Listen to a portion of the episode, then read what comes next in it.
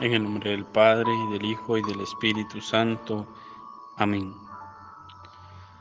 Del Evangelio según San Lucas.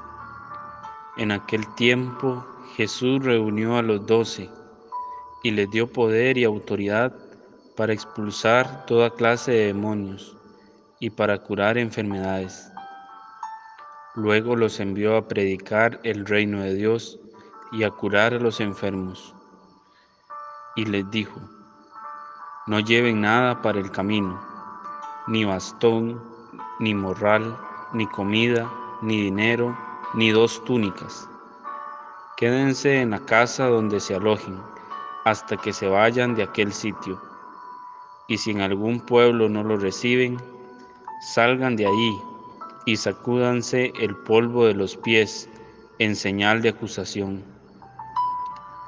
Ellos se pusieron en camino y fueron de pueblo en pueblo predicando el Evangelio y curando en todas partes. Palabra del Señor, gloria a ti, Señor Jesús. Hoy miércoles de la semana 25 del tiempo ordinario, Jesús encomienda una misión a los doce, predicar el reino de Dios y curar a los enfermos. En nuestra realidad, el cristiano debe predicar el Evangelio allí donde se encuentre y curar a los enfermos, los enfermos del alma. No podemos agudizar más las enfermedades de los demás, sino tratar de curarlas.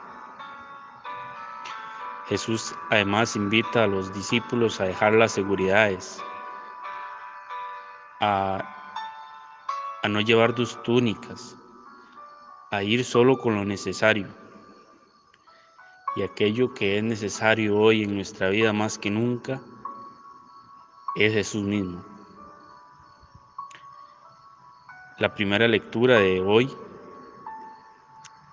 en el libro de Proverbios pide al Señor vivir con lo necesario, que le dé lo necesario para vivir.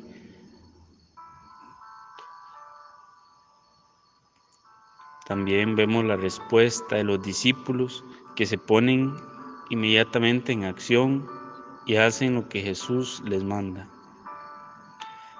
Jesús nos invita hoy a predicar el Evangelio, su reino.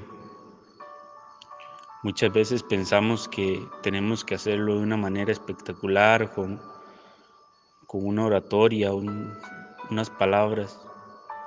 Las palabras más sencillas muchas veces tocan el corazón.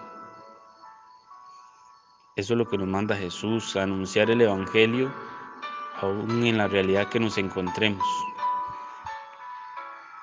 a ser testigos de Él por las obras. Por eso los discípulos llevan el reino de Dios y curan los enfermos. Se compadecen igual que su maestro les enseñaba cómo era el reino de Dios, pasajes anteriores. Hoy conmemoramos al Padre Pío, del que muchos somos devotos un hombre que supo vivir con lo necesario, porque siempre puso en el centro a Jesús. Dejó sus seguridades y predicó el Evangelio y curó enfermos de alma y de cuerpo. Que el Padre Pío sea ejemplo para nosotros de que sí se puede vivir según la voluntad de Dios. Encomendémonos a María Santísima, que su seguridad la puso en la cruz, la puso ante el Señor y dio siempre un sí. Dios te salve María, llena eres de gracia, el Señor es contigo. Bendita eres entre todas las mujeres y bendito es el fruto de tu vientre Jesús.